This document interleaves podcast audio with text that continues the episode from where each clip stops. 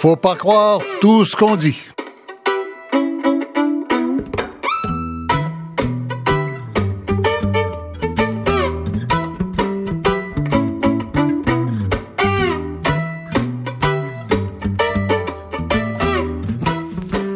Bonjour, ici Michel Lacombe. Plusieurs personnes dans le système de santé comme à l'extérieur sont inquiètes de la réforme du système telle qu'imposée par le ministre Gaëtan Barrette. Groupe de médecine familiale, super clinique, disparition des directions locales et de leur conseil d'administration, abolition du commissaire à la santé, tout ça crée beaucoup d'inquiétudes et de remous. Nous entendrons la docteure Isabelle Leblanc des médecins québécois pour le régime public, l'ancien sous-ministre Paul Lamarche, le PDG de l'Association des gestionnaires, Yves Bolduc, et Yuri Chassin de l'Institut économique de Montréal. Et nous aurons, bien sûr, le ministre de la Santé, Gaëtan Barrette. Mais d'abord, pour bien illustrer ce dont il s'agit, nous parlons à la docteure Denise Fréchette, chef de médecine du GMF, ce groupe de médecine familiale, il faudra vous habituer, c'est les nouvelles appellations, chef de médecine du GMF et du CLSC des Faubourgs dans le centre-ville de Montréal. On a entendu parler du CLSC des Faubourgs cette semaine quand on a annoncé la fermeture du sans rendez-vous qui renvoie les patients occasionnels aux super cliniques dans les quartiers. Alors, docteur Fréchette, bonjour. Bonjour, Monsieur Lacombe. Docteur Fréchette, est-ce que c'est le CLSC des Faubourgs qui devient un groupe de médecine familiale, un GMF, ou si c'est un dans l'autre? C'est un dans l'autre, en fait. Euh, donc, nous faisons partie du CLSC, mais nous sommes un groupe distinct qui s'appelle le GMF. Est-ce que c'est particulier au CLSC des Faubourgs, ça, d'avoir un GMF à l'intérieur, ou s'il y en a un peu partout? Il y en a d'autres, effectivement. Bon. Euh, parce que quand, le docteur Barrett dit que euh, la mission originale des CLSC euh, est ratée, c'est-à-dire la médecine de première ligne, c'est pas la première fois qu'on entend dire ça. Plusieurs personnes qui ont constaté ça, surtout dans les grandes villes. Est-ce que c'est particulier au CLSC des Faubourgs d'avoir un GMF à l'intérieur? Euh, particulier au CLSC des Faubourgs d'avoir un GMF à l'intérieur. En fait, nous, ça fait plusieurs années, ça va faire plus de dix ans qu'on mhm. est formé en groupe de médecins de famille. Ah bon? Ce que ça a permis, en fait, c'est d'obtenir des ressources supplémentaires à ce moment-là. Ah D'infirmières, euh, euh, par exemple. OK. Est-ce que, pour quelle raison est-ce que vous avez dû fermer le sans rendez-vous au, est-ce qu'il faut dire au CLSC des Faubourgs ou au GMF des Faubourgs? Au GMF des Faubourgs. En fait, euh, ben, notre, notre organisation tente de répondre aux demandes du ministère. Euh, on a d'abord implanté ce qu'on appelle le dossier médical électronique, donc ça rend la gestion des dossiers plus facile. On a également mis sur pied euh, l'accès adapté. Ce que c'est, dans le fond, c'est que ça permet à un patient de voir son médecin de famille au moment où il en a besoin et pas dans six mois. Et pour répondre euh, à l'objectif que 85% de la population ait un médecin de famille d'ici décembre 2017, ben, la solution qui s'est imposée à nous, ça a été de limiter notre offre de sans rendez-vous à la clientèle inscrite. Donc, euh, ce que ça Mais pourquoi ce choix-là que vous avez fait? Ben, c'est ça, c'est que ça, ça nous permet de dégager du temps pour euh, voir plus de patients en rendez-vous, donc prendre en charge plus de nouveaux patients et également améliorer notre taux d'assiduité. Donc, pour répondre à la clientèle pour laquelle on s'est engagé. Quand vous parlez de taux d'assiduité, là, vous parlez de euh, du rapport médecin-malade. Là, comment euh, qu'est-ce que ça veut dire taux d'assiduité exactement? C'est ça, c'est que euh, chaque médecin et chaque organisation doit pouvoir être les patients de cette organisation-là peuvent voir leur, leur médecin au moins 80% du temps. C'est ce que ça signifie un taux d'assiduité. C'est ce qu'on 80% du temps qu'ils voient un médecin dans leur vie, c'est ça? non, dans notre organisation à nous. 80% du temps de qui? Du médecin? Du patient. Donc, le patient, ah, le, patient, ce qu'on veut, c'est qu'il vienne chez nous d'abord quand il a besoin de nos services et pas euh, et, euh, donc pour ça il faut être euh, faut que le médecin soit disponible. OK. Quand, si le patient va à une super clinique pour avoir un sans rendez-vous parce que chez vous, son médecin n'est pas là ou il peut pas le voir avant la semaine prochaine ou, ou n'importe quelle que soit la raison, euh, est-ce que ça veut dire que c'est enlevé du 100% du temps que de prise en charge par son médecin, c'est ça? Oui. Oui. Alors, donc, les, super cliniques auxquelles vous renvoyez euh, euh, les patients, en fait, c'est comme, comme un pis-aller, les super cliniques, non? En fait, je veux juste préciser. Je comprends pas bien le rapport entre vous, euh, entre les deux étages de docteurs. C'est juste ça, je comprends pas. C'est ça. Mais je voudrais juste préciser une chose, Monsieur Lacombe, c'est que euh, nous, là, ce qui est bien important de dire, c'est qu'on va continuer de donner des services avec et sans rendez-vous à notre clientèle qui est plus marginalisée. On est centre-sud, centre-ville. Donc, qu'elle soit inscrite ou non, ça, c'est bien important de le mentionner. Ça, c'est par exemple sans abri, par exemple. Exactement, des patients plus marginaux en situation d'itinérance, par exemple, problème de toxicomanie. Nous, on, ça, on, s'est organisé. Vous allez les prendre quand ils se présentent. Pour continuer effectivement de les voir, qu'ils soient inscrits ou pas. C'est permis, ça, par la nouvelle loi? Ben, en fait, la nouvelle loi, tout ce qu'elle nous dit, c'est inscrivez minimalement 85% de la population. C'est ce qu'elle nous dit. Et donc, les cliniques réseau, les super cliniques, ont justement le mandat actuellement de répondre à la clientèle qui n'a pas de médecin de famille actuellement. Et euh, en plus, euh, ces euh, super cliniques, ces cliniques réseau, ont également un plateau technique, par exemple, ben. la radiologie à proximité. Alors, c'est leur mandat. Hum, hum, hum. Vous, est-ce que vous êtes. Euh, il faut dire d'abord que le, votre groupe de médecine familiale des Faubourgs, c'est trois, trois établissements, je pense, c'est ça? Effectivement, nous sommes. Sur, rue Sainte-Catherine, sa rue Jeanne-Mance et sa rue Partenay. Sur la rue Visitation et sur la rue Partenay. Oui. Effectivement, nous sommes trois sites. Trois, sites. Trois bâtisses. C'est une. Euh, vous avez combien de médecins là-dedans? On a 24 médecins. C'est quand même une euh, organisation, là. Tout à fait. On a 24 médecins qui sont dans le GMS. Mhm. Euh, bien sûr, euh, ils sont pas tous euh, à temps plein. Et à l'intérieur du temps qu'ils nous consacrent, ils exercent différentes activités en plus de la prise en charge. Par exemple, nous sommes un établissement d'enseignement. D'enseignement aussi, oui. Effectivement. Donc, on forme les futurs médecins. On, on, a des cliniques euh, pour la clientèle toxicomane. Je comprends. Docteur euh, Fréchette, le, temps, ah. le temps nous est compté parce que c'est assez complexe comme situation. On mm. va avoir le temps de passer à travers tout. Vous êtes censé couvrir un territoire, une population. Comment ça marche? De quelle rue à quelle rue? En fait, euh, ça va du fleuve jusqu'à la rue Sherbrooke, du moins pour euh, euh, le nord et le sud. Et de l'est à l'ouest, là, j'ai pas les rues exactement. Là, je en gros, vous les trouver. En gros? En gros, ça va, je vous dirais, jusqu'à de Wartail jusqu'à peut-être euh, là on prend le, le centre-ville euh, D'accord. Euh, euh, Saint-Laurent est un petit peu plus sûrement. Oui, avenue du Parc, probablement Bleury, oui. Euh, oui, puis Wartel, de l'autre côté, ben, c'est en plein Faubourg-Amelas, de l'autre côté de, de, de, la rue Frontenac, voilà. Exact. Alors, ben, merci beaucoup. Est-ce que vous, est-ce que vous, vous êtes inquiète de la façon dont ça se passe?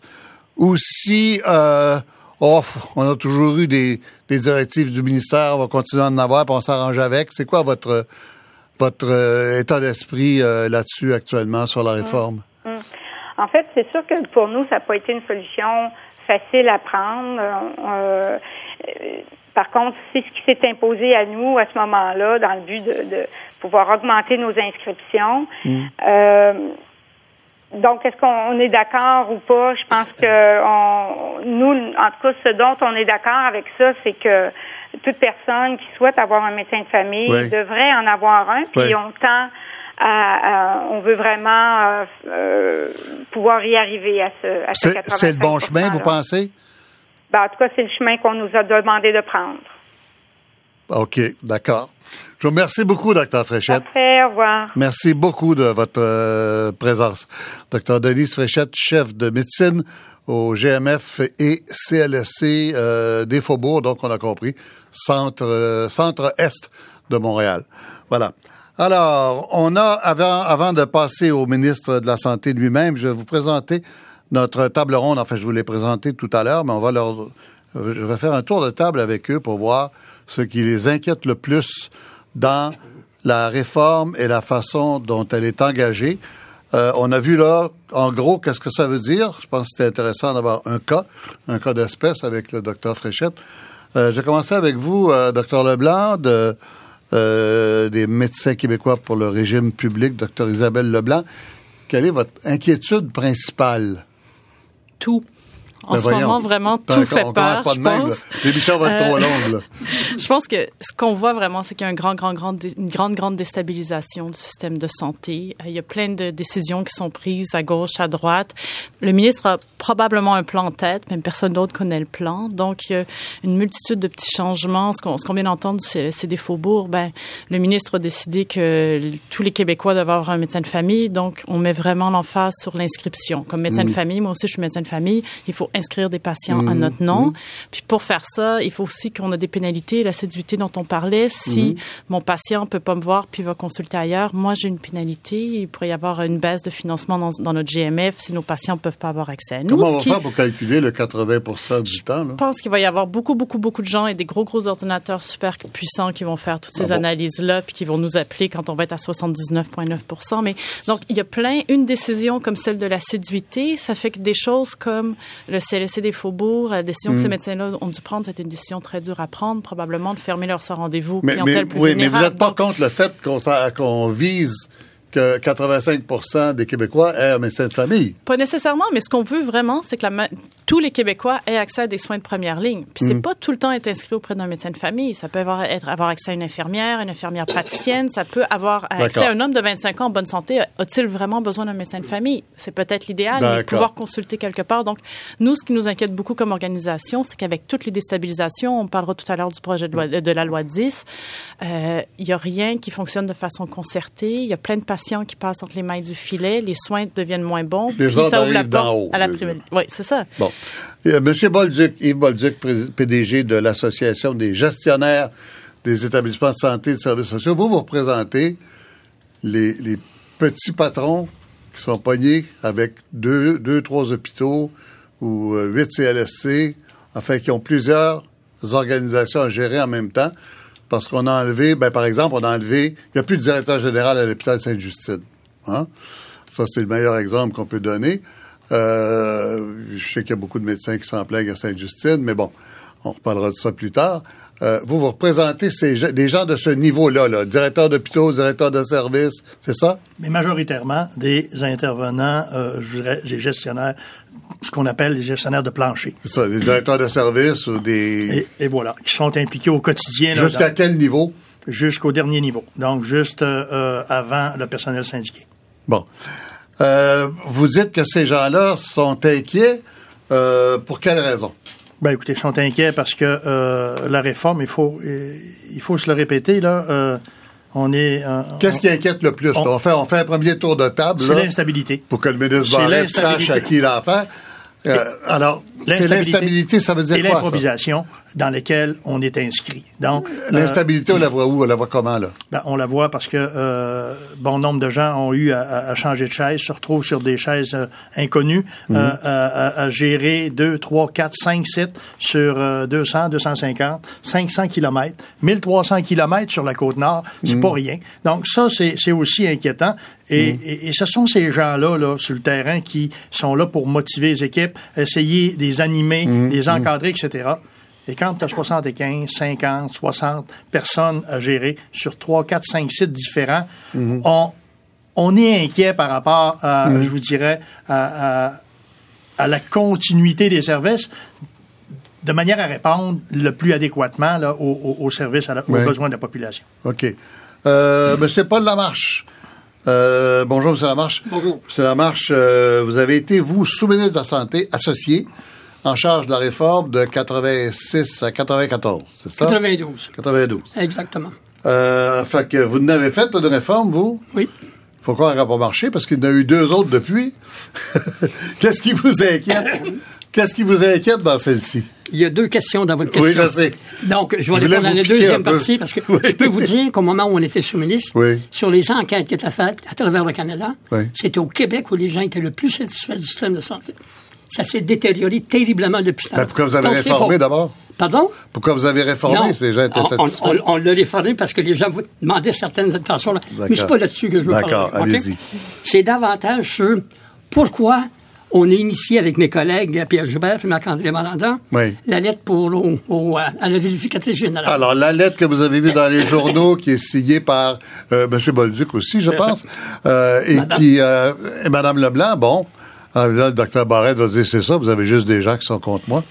Euh, c'est une lettre pour demander à la vérificatrice générale de faire la job qui, dans le fond, aurait pu être faite par le commissaire à la santé s'il avait encore été là. Oui, oui, oui. Oui. Euh, Qu'est-ce que vous demandez Mais de plus urgent à la vérificatrice Mais- générale? Ce que, ce que, dans le fond, qui nous a motivés de rédiger cette lettre-là, Oui. premier élément, c'est qu'on se rend compte que la réforme que M. Barrett est en train de faire n'est pas Oui. supportée du tout par les évidences scientifiques. Ça, même plus que ça.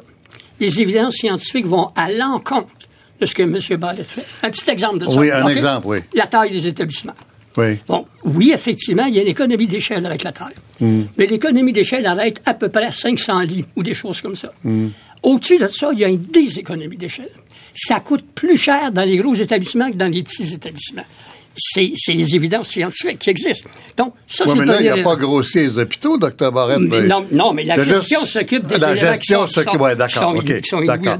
L'autre élément que je vous dirais, il s'attaque à l'administration pour rectifier le budget de- de- du ministère ou du réseau. oui. Savez-vous quel est le pourcentage du budget qui est des services administratifs? 3 Oui. On s'attaque à la souris. Quand fondamentalement, l'accroissement des coûts, c'est quoi? Les médicaments puis les médecins. Oui. On est au Canada. La province qui dépense le plus par habitant en médicaments. OK, alors On est- sauver de l'argent sur les gestionnaires. c'est s'attaquer à la souris quand voir. Exactement ça. L'autre élément, ce que je peux vous dire, qui nous inquiète beaucoup, c'est le phénomène que M. Barrett, il a enlevé toutes les instances qui pouvaient avoir, Oui. dire une lecture différente. du- Différente de la sienne. C'est toute partie. Le seul porte-parole, c'est le ministre. Mais ce qui est intéressant, Oui. c'est qu'il est en train d'émerger des, des groupes de contre-pouvoir. Votre, euh, votre enquête en est là. L'association des gestionnaires, vous voulez dire. oui. Exactement ça. Puis je pense que le dernier point, c'est que les observations qui ressortent maintenant vont à l'encontre de ce que le ministre dit. De plus en plus. Les observations de qui? Des observations qui ont été faites. Puis les observations qu'on a eues, notre lettre a eu 447 commentaires Oui. dans le devoir. Oui. Tout à l'appui de, de- de- de la demande. D'accord. Alors, M. Lamarche, on revient tout à l'heure. Il reste, il reste à vous présenter Yuri Chassin. Quand même, l'Institut économique est contre le ministre, euh, quelque chose qui ne marche pas. Là. Qu'est-ce- De quoi l'Institut économique se mêle, Yuri Chassin, directeur de, la recherche à l'Institut économique de Montréal? Ben, ben, évidemment, on, on se mêle du fait que ça fait très longtemps en santé que le talon d'Achille du système public, c'est l'accès aux soins. On le sait, le ministre, plein de bonne volonté, veut proposer des solutions. Euh, à notre avis, il fait fausse route. Pourquoi? Parce que si vous me permettez, euh, euh, Monsieur Lacombe, de prendre un pas de recul, Oui. là, on discute d'une réforme, Oui. mais qui procède à peu près de la même façon que bien d'autres réformes qui ont été faites dans le Mhm. passé, c'est-à-dire qu'au ministère, on détermine quelle va être maintenant la solution. Oui. Et on l'impose. Donc, dans les années 70, on, on s'est dit, ben, ça va être laisser laisser le point d'entrée. Ensuite, on s'est dit, bon, ça fonctionne pas très bien. En 2000, on a dit, on va mettre sur pied les groupes de médecine familiale. Oui. C'était censé euh, régler le problème. Évidemment, on se retrouve encore avec 25% des Québécois qui n'ont pas de médecin de famille régulier. Et on se retrouve aussi avec des Québécois qui ont un médecin de famille, mais qui ont la difficulté Qui peuvent à pas le voir. voir. Ouais, ouais. Et, et- et vraiment, c'est ça, ça, ça se voit, ça. de, de- c'est à peu près 13 des médecins de famille qui déclarent qu'ils peuvent voir leurs patients le jour même ou le lendemain. Ah oui. En Ontario, c'est 37% C'est pas parfait, mais au moins, on est, en fait, au Québec, loin encore C'est la comparaison avec l'Ontario qui nous fait mal beaucoup euh, en Ben, santé. Hein? Au moins sur cet indicateur-là, parce qu'il y en a différents, il faut être nuancé. Ceci étant dit, ce qu'on constate, c'est que pour régler le problème, on Oui. arrive toujours avec une solution unique, Oui. d'en haut, au lieu... Du mur de- à mur. Exactement. Au lieu de regarder quelles sont les solutions émergentes, au lieu de donner les moyens à certaines communautés de s'organiser, et je retiens l'exemple de cette île, à Montréal, comme le CLSC des Faubourgs, à cette île, ce sont deux réalités complètement différentes. Est-ce qu'on pense vraiment pouvoir imposer une seule solution? Je pense que c'est là où on fait fausse route, puis je pense qu'il faudrait avoir peut-être un peu plus d'ouverture. La preuve, c'est qu'on se perd dans les acronymes, on se perd dans la bureaucratie, dans tous ces organismes. Peut-être qu'il y aurait une façon plus simple et plus décentralisée de le faire. Alors, prenez des notes. euh, on va parler avec le ministre de la Santé, Gaëtan Barrette. M. Barrette, bonjour. Bonjour. Manifestement, on n'aura pas le temps de parler suffisamment longtemps, mais ça me fait plaisir d'être là. Ben, on, va prendre le temps que, que ça prend d'expliquer les choses. Euh, d'abord, pourquoi est-ce qu'il faut attendre à décembre 2017 pour évaluer votre réforme? Je vous pose la première question. Comme ça, vous comprenez pourquoi, là? Ah, ben, évidemment. Hmm. Qu'est-ce que ça donne d'évaluer quelque chose qui en est à sa naissance? Évaluons la réforme lorsqu'elle aura théoriquement donné ses fruits, ou du moins une partie de ses fruits. Hmm. Faire le virage qui est demandé de passer de la pratique habituelle des médecins à l'accès adapté, qui lui est totalement démontré dans la littérature depuis des décennies comme étant un mode de pratique qui va faire en sorte que les gens vont avoir un rendez-vous en dans trois jours chez le médecin.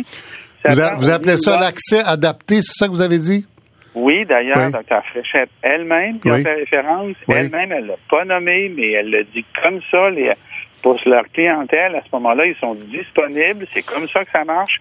Et les gens, chez leur médecin où ils sont inscrits, ont des rendez-vous en dedans de trois jours et en général la journée même. Et ça, ce n'est que peu pratiqué au Québec, mais c'est démontré dans la littérature, dans la littérature de M. Lamarche depuis des décennies, M. Lacombe. Mais ça, Dr. Barrette, depuis, depuis, il y a toujours eu des, des, des cliniques qui ont bien fonctionné, puis d'autres qui ont mal fonctionné. Il y a toujours eu, il y a eu depuis l'invention des groupes de médecine familiale, des groupes qui fonctionnent très bien, puis d'autres qui marchent pas. Dans les CLSC, il y a même des CLSC qui réussissent à faire la première ligne dans certaines régions. Ben la réalité est différente partout.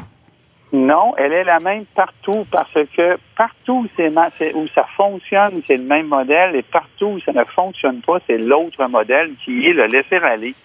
Bon, on ne comprend pas sur la notion de modèle, là. Ben justement, c'est hmm. le modèle de l'accès adapté qui est ce qui est demandé, ce qui est exigé par le biais de la loi 20. Ce qui a manqué dans les réformes. M. Lamarche était là lors du grand virage ambulatoire des années 90, dont on connaît les conséquences. Oui. Ce qui n'a jamais eu lieu dans le réseau de la santé de la barre de qui que ce soit, c'est une politique où on exige des livrables pour avoir une rémunération c'est ce qui n'a jamais existé. Et c'est ce que l'on met en place. Alors, quand Dr. Fréchette... Quand vous dites délivrables, vous voulez dire 85% euh, de la population, puis le patient vu 80% du temps par le même médecin, c'est ça? Exactement. Et, pour et pour livrer ça, M. Lacombe, il faut que le médecin, il n'a pas le choix. Pour arriver à cet objectif-là, il doit changer sa pratique. Ça prend, dans les faits, au moins six mois un médecin pour changer sa pratique, ne serait-ce que par écouler les rendez-vous déjà donnés qu'on ne va pas annuler, mhm. pour en arriver à ça. Et ça va obliger le médecin, et tout le monde sait ça, et ça, c'est documenté dans la littérature, ça va l'obliger à travailler en interdisciplinarité avec les infirmières, ce que ne comprennent pas ou n'admettent pas les gens qui sont autour de vous aujourd'hui. Ben, la loi 20, euh, Tout ce monde-là parle d'interdisciplinarité. C'est parce que, probablement, vous n'avez pas la même définition des mots. Là. Prenons ben l'exemple de la clinique SABSA, docteur. Monsieur, oui. Prenons l'exemple de la clinique SABSA à Québec. Clinique qui, est menée par des, par des IPS, hein, des infirmières praticiennes spécialisées qui sont supposées euh, faire la job qu'un médecin fait jusqu'à maintenant. Hein? Il y en a moins de 300 au Québec, puis il y en a 2000 en Ontario. Pourquoi vous, il semble que vous ne voulez pas donner à la clinique la subvention qui permettrait de continuer à vivre? Vous trouvez que ça n'a pas d'affaire là, une clinique où il n'y a pas de médecin. Pourquoi? Pour une seule raison. D'abord, je suis en faveur de ce travail-là autonome, mais dans un, encadrement économiquement rentable.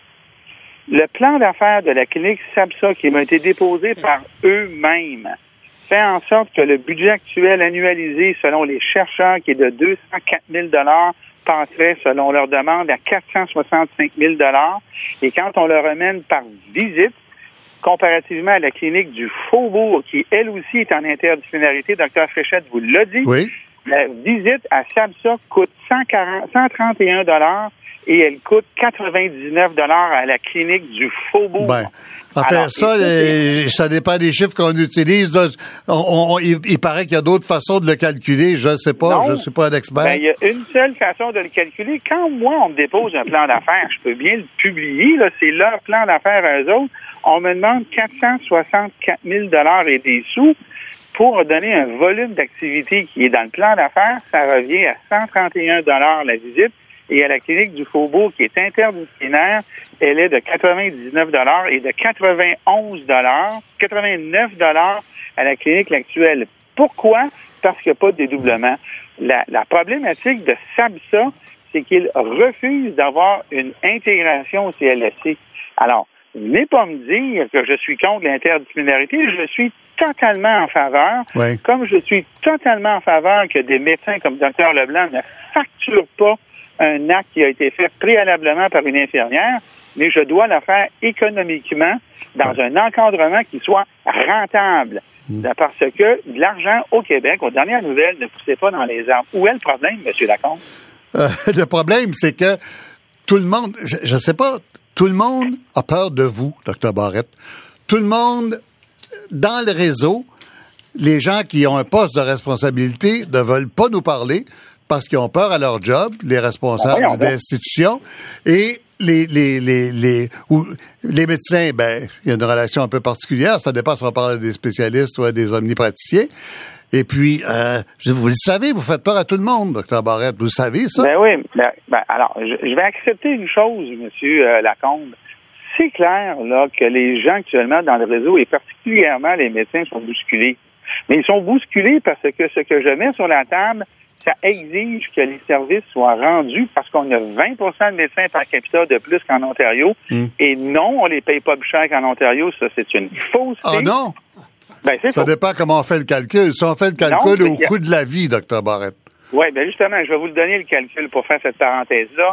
Les tableaux LICIS, là, il y a un tableau maître, c'est une expression que j'imagine avec laquelle vous êtes familier. Là, il y a un tableau à partir duquel sont construits tous les autres sous-tableaux. Et le sous-tableau qui est utilisé est une fraction des médecins sélectionnés qui s'intéresse à une fraction des types de rémunération.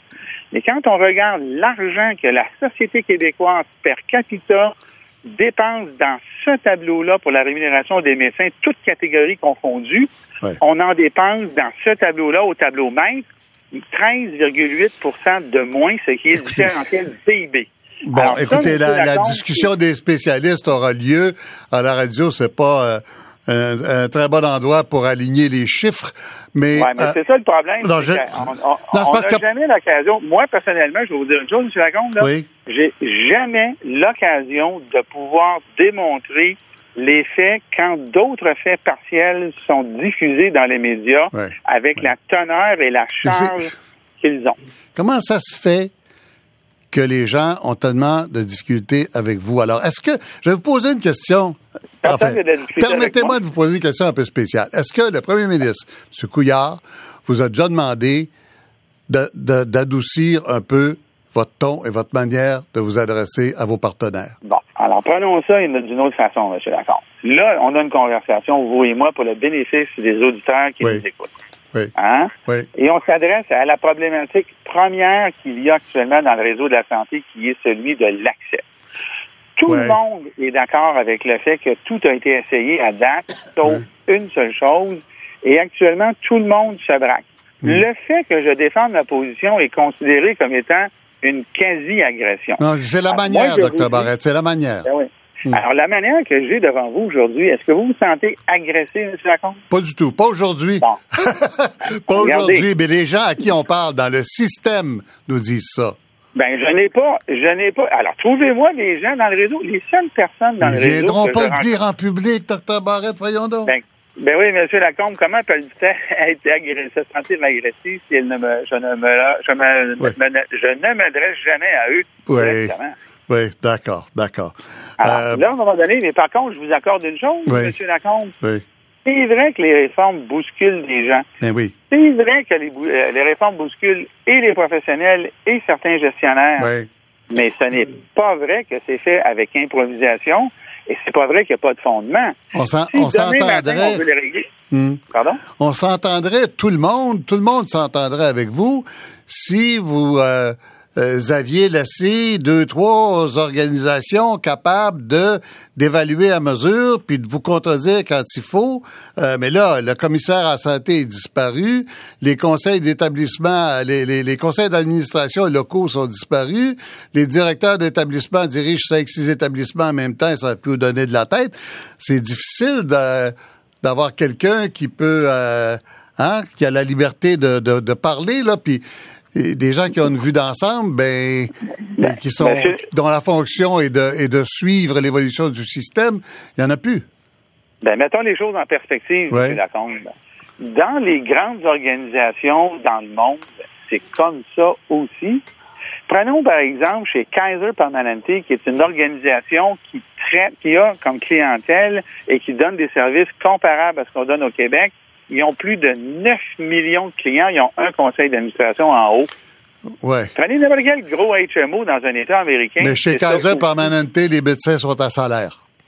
Oui, non, je comprends, mais là, mélangez pas les choses. Vous pouvez pas me, ben... sur le conseil d'administration puis vous en aller de l'autre bord. Oui. Mais par contre, chez Kaiser Permanente, avec le salariat, allons-y, M. Lacombe. Mais chez Kaiser Permanente, là, ils ont l'obligation à tous les jours de voir au minimum les médecins de famille. 23 patients, ils ont des bonus s'ils en voient plus par jour.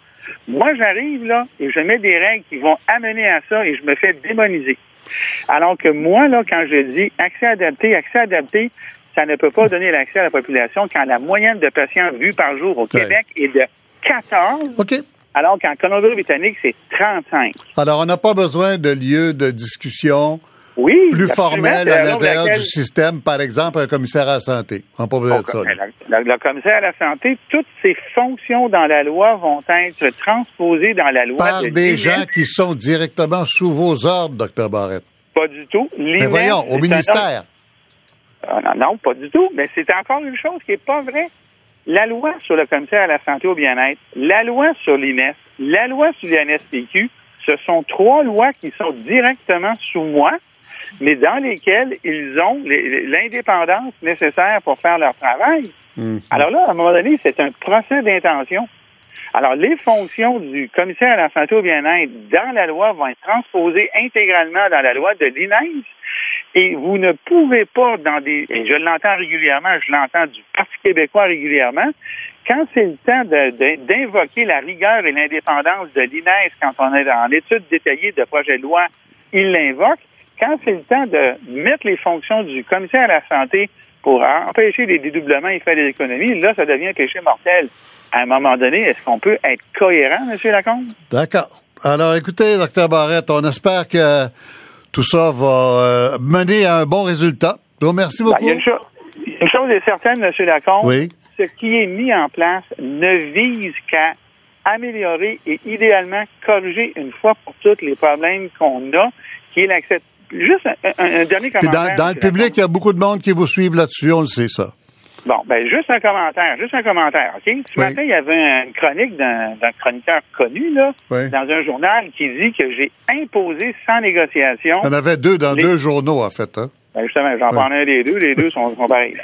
Alors, alors, on me, on a dit, on a affirmé dans une chronique que j'avais imposé des supercliniques sans négociation. regardez bien, là, tout ce qui est dans l'annonce que j'ai faite a été négocié. Il y a une chose qui était refusée que j'ai imposée de la part des médecins, qui était le 12 heures par jour, 7 jours Samedi, sur 7. dimanche. Oui, hmm. ouais, mais les médecins de famille étaient d'accord avec tout ce qui était dans, dans ce que j'ai annoncé, sauf la disponibilité le soir du samedi et dimanche. Et moi, j'ai choisi le bord de la population. Par contre, ce dont tout le monde va parler aujourd'hui, c'est la chronique qui dit que je négocie pas avec les fédérations. Écoutez bien, là. Merci beaucoup, Dr. Barrette. Merci, bonne journée. Merci. Bon le moins qu'on puisse dire, c'est que Dr. Barrett est convaincu de, convaincu euh, de sa réforme. On vous revient dans une seconde.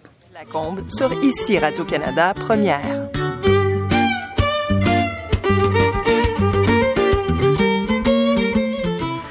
Oui, alors si vous avez des commentaires sur nos émissions par courriel, faut pas croire en un mot, faut pas croire, arrobas radio canada.ca ou sur Twitter, arrobas, faut pas croire. Voilà. Alors, euh, docteur Leblanc. Oui. Euh, docteur Barrette, le ministre Barrette, parce qu'on... Mm-hmm. Moi, j'aimerais ça qu'on n'appelle plus personne docteur, d'ailleurs. On ne dit pas aux chimistes, aux ingénieurs. Alors, pourquoi on dirait aux médecins? Madame. Madame euh, Leblanc. Oui. Euh, Qu'est-ce qui va pas dans ce que nous explique le docteur Barrette? Je veux dire, c'est l'intention de faire inscrire, que tout le monde ait, un médecin et que les cliniques fonctionnent et soient ouvertes, etc. C'est vrai que c'est ce que la population veut. Ça, c'est vrai, ça. Ben, il y, a des choses qui fonctionnent. L'accès adapté, c'est excellent, c'est extraordinaire. Nous-mêmes, moi-même, je travaille en, accès adapté. Les patients peuvent nous voir quand ils en ont besoin. C'est superbe, mais c'est pas la panacée. Accès adapté, ça veut dire qu'il faut avoir une maladie spéciale. Là. Non, n'importe qui, vous m'appelez, vous avez rendez-vous dans la prochaine semaine, trois jours, c'est Pourquoi on appelle ça adapté? Parce que c'est adapté aux besoins du patient. Euh, c'est le nom, c'est le nom dans la littérature, mais c'est pas la panacée. C'est ça que je veux dire. C'est pas quelque chose qui est la, la panacée. Je comprends pas la différence avec tout le monde. si moi je veux voir un médecin, vous pouvez moi je suis votre pas médecin, adapté. Votre propre, non, mais votre propre médecin, si vous appelez, peut-être qu'il va vous donner un rendez-vous dans deux ou trois mois, puis votre mal de ventre va être fini à ce moment-là. vous êtes à l'urgence. Donc l'idée de l'accès adapté, l'accès ouvert, c'est de permettre aux patients d'avoir accès aux ah, médecins quand ils en ont besoin. C'est une petite solution, mais c'est pas toute la solution. Puis il y aurait tellement de choses à dire sur ce que sur ce que M. Barrett a dit, mais je vous dirais que moi, ce que je trouve triste, c'est qu'on fait porter tout le fardeau du problème d'accessibilité aux soins de santé aux médecins de famille. Hein. Si les médecins de famille travaillaient plus, si c'était plus ouvert, tout ça, on parle pas, ils parlent d'interdisciplinarité, mais la différence avec Ontario et la Colombie-Britannique, c'est qu'il y a beaucoup plus d'autres professionnels de la santé qui aident à prendre soin de la première ligne. C'est pas juste dans sur les médecins. Dans ces provinces-là. Les GMF sont vraiment construits autour du médecin, contrairement au CLSC. Euh, on donne des infirmières euh, auxiliaires dans les super cliniques, donc c'est des infirmières qui peuvent faire certains actes, mais qui peuvent pas, mm. euh, par exemple, libérer un patient qui n'a pas besoin de voir le, le, médecin. mais vous êtes médecin, vous, docteur Leblanc, là. Hein? Je vais vous appeler docteur ce mm. fois-là. Si vous voulez. Vous êtes médecin. Mm-hmm. C'est les médecins qui ont bloqué qui ont fait qu'il y, y, a à peine 300 infirmières spécialisées ici, puis il y en a 3, 2000 en Ontario. C'est ce qu'on dit beaucoup, les médecins qui ont mais fait ça. peut-être que les fédérations, effectivement, au début, ont eu un malaise, mais en ce moment, nous, on les forme. Moi, je travaille dans un, endroit où on les forme. On aide à les former. Les médecins de famille aident à Mm. former les IPS parce qu'il y a tellement plus de super infirmières qui doivent être formées, entre autres, par les médecins de famille. Ouais. Peut-être qu'il y a, jadis, il y a longtemps, mais Ouais. maintenant, c'est plus ça. Les gens sont prêts, les gens sont prêts à l'interdisciplinarité, mais ça arrive pas, puis on bâtit tout encore autour du médecin. Mm. Puis encore une fois, en déstabilisant le système, ça fait qu'il y a plein d'autres structures qui sont créées. Êtes un drôle de docteur. Vous prévues. voulez pas qu'on bâtisse tout autour du médecin? C'est Ben, bien? je pense que pour le système, si on regarde ce qui se passe au niveau du système, c'est pas ça qu'on a besoin. Je suis un docteur qui veut que ses patients aient bien. Docteur, euh, M. Lamarche, Docteur. je vous, euh, docteur Lamarche, vous êtes, vous êtes docteur en quoi? En sociologie? En... Non, en organisation des services de santé Bon, de voilà. l'Université du Michigan. De l'Université du Michigan. Bon, en haut, en plus. En plus. Oui. C'est pas, pas à gauche, gauche, gauche, c'est l'Université du Michigan. Hum, ça dépend. Alors, euh, docteur Lamarche, donc, euh, qu'est-ce qui, qu'est-ce qui vous inquiète encore? Est-ce que c'est juste la manière, dans le fond? Non, je pense pas. Euh, si on parle juste, parle juste des super cliniques, par exemple, Ouais. ce que, en tout cas, les évidences ne démontrent pas ce que Non, mais, la, logique, quand il nous dit, là, au lieu d'aller à l'urgence à l'hôpital, ou bien d'aller dans une clinique Mais- médicale où ils font pas ça, Mais- vous allez avoir des grosses cliniques qui vont être spécialisées pour ça. Le problème, c'est pas juste un problème d'accès. C'est un problème de continuité. C'est un problème de prise en charge. S'il n'y a pas la continuité, c'est toujours les mêmes qui ont un problème d'accès. Mm. Donc, il faut s'occuper de ces gens-là euh, fondamentalement. Ce que ce qu'on a regardé comme évidence scientifique, j'ai regardé hier rapidement les caractéristiques ou les modèles de soins de première ligne qui sont les plus performants au monde. OK, là- là-dessus, premier élément, une équipe multidisciplinaire. Ça, c'est clair, clair, clair, clair. L'autre élément, c'est une prise en charge d'un nombre précis de personnes. Ni plus ni moins. Il ne faut pas que l'organisation soit responsable de donner des visites. Il faut qu'ils prennent en charge des personnes. Ça, là, relativement ça. Troisième élément, c'est que dans le fond, ils doivent donner l'accès, la continuité, la globalité, la coordination, puis le cheminement des patients. C'est pas juste l'accès. Sur ces éléments. Puis là, ce que je dirais plus, c'est une première ligne qui est supportée par les médecins spécialistes. Vous savez que c'est au Québec, dans le monde, où l'intégration médecins spécialistes, médecins de famille est la moins bonne. On Ah oui? est l'endroit. Ça hisse ou quoi? non, je ne sais pas. Ben, c'est c'est une affaire de rémunération.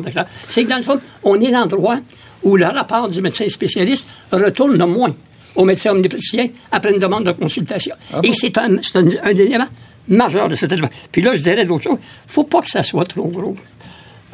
Faut que ce soit centralisé au ministère, que toutes les décisions proviennent d'en haut. Non, puis en- m- même en termes de nombre de médecins, Oui. ça peut pas être énorme parce que c'est tout le caractère humain, le caractère relationnel qui est diminué pour autant. Puis le dernier élément, pas de rémunération à l'acte. Absolument pas sur ces éléments. Ouais, ah, ça, juste ça, il y a trois émissions à faire là-dessus. Hein, on va dire que Je la revenir. à l'acte, c'est probablement une, une des, un des problèmes. Euh, Monsieur Bolduc, euh, est-ce que vraiment les, gestionnaires, moi je, disais votre, votre sondage là, hier, euh, il y a quand même des côtés positifs. Les gestionnaires reconnaissent que euh, leur préférence d'emploi était respectée, par exemple. On les a pas mis d'un job qu'ils voulaient pas faire. Euh, ils ont plus de responsabilités, mais ça, ça c'est pas nécessairement négatif. Euh, 60% qui disent qu'ils sont informés régulièrement des changements. Ça aussi, c'est pas trop négatif. Alors, qu'est-ce qui les fatigue tant? Ben écoutez, euh, il y a des éléments positifs. Il n'y a jamais juste euh, du négatif dans une situation. Moi, je vous dirais oui, mais euh, la problématique, c'est que ça devient trop lourd. Euh, ça devient trop lourd sur l'épaule d'un groupe de gestionnaires. Mm. Majoritairement, je vous dirais, ces gens-là travaillent actuellement mm. entre 45 et 60 heures par semaine. Ils sont rémunérés 35 mm. heures. Euh, S'ils le font, c'est parce qu'ils sont, c'est des hommes et des femmes passionnés, puis ils veulent s'assurer que les services soient livrés à la population. Moi, l'inquiétude que j'ai suite au discours du ministre, comme d'habitude, c'est la même. C'est que le réseau de la santé est entre les mains d'un seul individu d'un seul individu qui est extrêmement compétent en médecine, mais qui a des lacunes fondamentales en matière de gestion. Euh, je vous dirais, la première qui est très, très, très évidente, c'est, que dans la gestion du changement, et euh, les spécialistes pourront vous le dire, dans la gestion du changement, euh, le leader qui est à la tête du changement doit incarner un leadership positif pour amener les gens à l'intérieur de son sillon.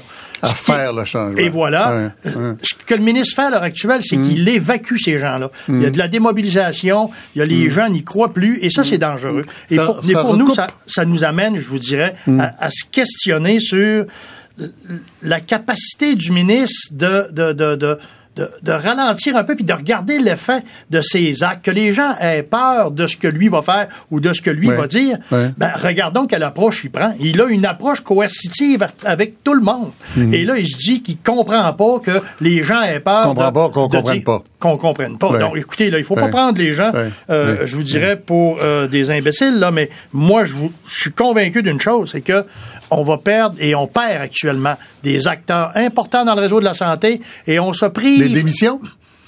Oui, je viens d'avoir une lettre à, mon, bureau, une dame qui était pas prête à la retraite et qui a décidé de quitter puis qui m'envoie les raisons pour lesquelles elle quitte le réseau de la santé parce qu'elle est carrément inconfortable avec ça et elle veut pas porter l'odieux de ça. Auprès des employés qu'elle dirige. Auprès des employés qu'elle dirige parce que vous comprendrez qu'on on nous reproche comme gestionnaire de pas être présent dans nos milieux de travail mais mm. quand tu as 5, 6 jusqu'à 10 milieux de travail différents répartis dans une région euh, et ces gens-là peuvent pas se cloner Yuri Chassin, vous aviez abordé tout à l'heure d'ailleurs c'est le modèle qui, cause un problème, un modèle beaucoup, beaucoup trop centralisé. Absolument. Et, soyons clairs, je pense que... Parce que l'innovation, ça vient du local d'habitude, hein, c'est ça qu'on ben, dit.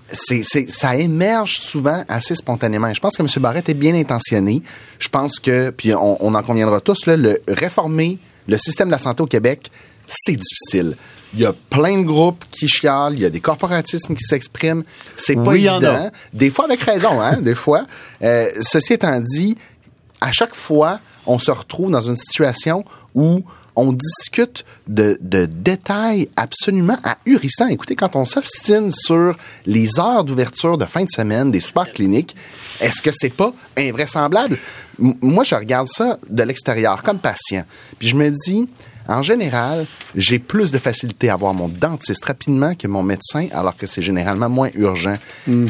Pourquoi, pourquoi on débat pas sur la place publique du système de dentisterie au Québec? Mais ben, essentiellement parce que, oui, il y a des assurances. Oui, on, peut se prendre en charge. Vous vous revenir, vous voudriez privatiser le système de santé. Pas nécessairement privatiser, mais il faut souligner. Non, moi, moi, en fait, que ce soit privé ou public, l'important, c'est que le patient il trouve réponse, que ce soit efficace. Et d'ailleurs, c'est intéressant de voir une initiative, ben une, exact, une initiative privée, hein, la Coop SAPSA de santé, qui montre qu'une clinique sans médecin, ça fonctionne, ça répond à des besoins, et qui plus, ouais, plus des besoins. Docteur Barrette nous dit, pardon, le ministre Barrette nous dit que ça coûte plus cher. Je sais pas, je comprends pas le calcul, mais vous, vous devez le comprendre. Ben, c'est vous l'économiste, pas moi. je, je, suis pas convaincu de comprendre son calcul parce qu'essentiellement, une infirmière praticienne spécialisée a à peu près un tiers du salaire d'un médecin omnipraticien et dans le cas de la, la coop SAPSA, c'est très particulier. On, a regardé un petit peu ces données-là nous-mêmes pour faire une note économique sur la question des cliniques euh, de super infirmières.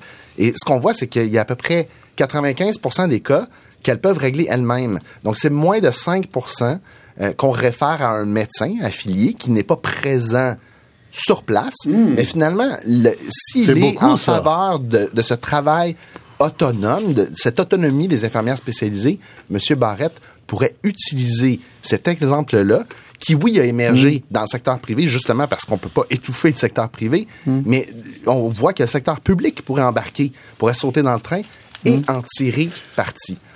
Est-ce que quelqu'un comprend le calcul du ministre Barrett sur... Ben, c'est, le total. autrement dit, on prend un... On prend le, total du coût de la clinique? budget versus les actes médicaux posés, puis on se dit... Bon, enfin, pas les actes médicaux dans ce cas-ci, euh, puis on, divise, puis on arrive à un ratio. Euh, évidemment, on peut faire la comparaison avec d'autres établissements. Maintenant, est-ce que la clientèle des autres établissements est identique? Il y a de ça un peu, mais c'est, c'est la clinique ça, c'est essentiellement des gens qui sont difficiles, qui ont des problèmes de toxicomanie et qui hmm. ne vont pas dans le système de santé hmm. par l'autre porte. Le hmm. CLSC à Québec, ce que M. Barrett dit pas, le CLSC lui-même réfère à la clinique SAPSA. Autrement dit, il y en a du travail en collaboration. Quand le ministre Barrett dit à Mme Tétu, la directrice de la clinique SAPSA, qui est une infirmière praticienne spécialisée elle-même, allez vous engager au CLSC, c'est un peu. Euh... Oui, puis les, les, patients qui sont traités par la, la clinique SAPSA, c'est pas des gens qui vont aller devant leur ordinateur pour s'inscrire sur une liste euh, centralisée d'accès à un médecin de famille. Donc, c'est les gens qui, de toute façon, euh, auraient pas accès à un médecin de famille. Ils seront pas dans 85 mm-hmm, mm-hmm. Puis ils vont peut-être coûter un peu plus cher, et c'est peut-être correct aussi. Deux points, deux points qui me oui, fasciné sur le commentaire du Dr. Barrett. C'est d'une part sur l'évaluation disant qu'on ne peut pas faire d'évaluation avant que ça arrive avant que ce soit la fin. Écoutez, même les compagnies pharmaceutiques, quand ils testent un nouveau médicament, ils font l'évaluation au fur et à mesure. Si jamais il y a plus de patients qui meurent. D'accord. Et votre deuxième point, parce qu'on arrive à la fin. OK, le deuxième point, c'est je trouve ça comique que SAPSA, il veut les référer au CLSC. Puis, des infirmières du CLSC, puis les travailleurs, ils veulent les référer au GMF. Pourquoi ils ne réfèrent pas ça au GMF? Parce que c'est pas rentable à l'acte fondamentalement la raison. C'est la, question, c'est l'acte. Docteur Leblanc, qu'est-ce que qu'est-ce qu'est-ce qu'il y a à surveiller de plus près pour que le système public demeure le système public qu'on connaît? Ben, je pense que c'est l'effet des réformes sur les patients. Je pense que, comme on a, souligné tout à l'heure, il n'y a plus de contre-pouvoir, il n'y a plus personne qui peut dire ça marche pas. Même dans les conseils d'administration d'établissements, il n'y a plus de représentants de patients de bénéficiaires. Fait qu'il faut qu'on garde un œil sur les gens qui ont conseils d'administration locaux, locaux plusieurs Puis dans les gros, il n'y a plus vraiment. La population peut juste. Euh, les patients qui vont souffrir de, la réforme, ils n'auront pas de voix. Puis je pense que c'est ça qu'il faut vraiment qu'on regarde. Qui souffre, puis comment est-ce qu'on peut euh, amener leurs histoires euh, sur la place publique pour que la réforme cesse, puis qu'on puisse au moins prendre les patients en considération. Oui, Yuri Chassin. Un peu d'accord avec ça. Ah, peut-être la nuance, c'est que quant à moi, le, contre-pouvoir, ce serait peut-être de donner davantage de choix aux patients plutôt que de toujours le diriger dans une seule filière. Mm-hmm. Autrement dit, de lui laisser un petit peu de latitude comme ça se fait dans euh, tant d'autres systèmes. Alors, vous aurez vécu à cette émission un événement rare, une, un axe qui vient de se créer entre l'Institut économique de Montréal et les médecins québécois pour le régime public. Docteur Leblanc, vous avez l'air de pas revenir. Non, tout à fait. Merci. C'est déjà la fin. Docteur Isabelle Leblanc, on vous appeler docteur encore pour aujourd'hui. Yuri Chassin, Yves Bolduc, des gestionnaires de l'association de gestionnaires, Paul Lamarche, ancien euh, sous-ministre. Et puis, merci au docteur Denise Fréchette qui nous a donné un bel exemple avec sa clinique euh, des Faubourgs euh, au début de cette émission. Et merci au docteur Barrette qui est quand même assez disponible pour les journalistes. Il faut lui donner ça. Merci à Loïc Forsyth, à la technique, Sylvie Maloche à la recherche, les adjoints à la réalisation Andréane Tremblay et Anne-Charlotte Desjardins-Lopez et le réalisateur Jacqueline Castonguay. À samedi.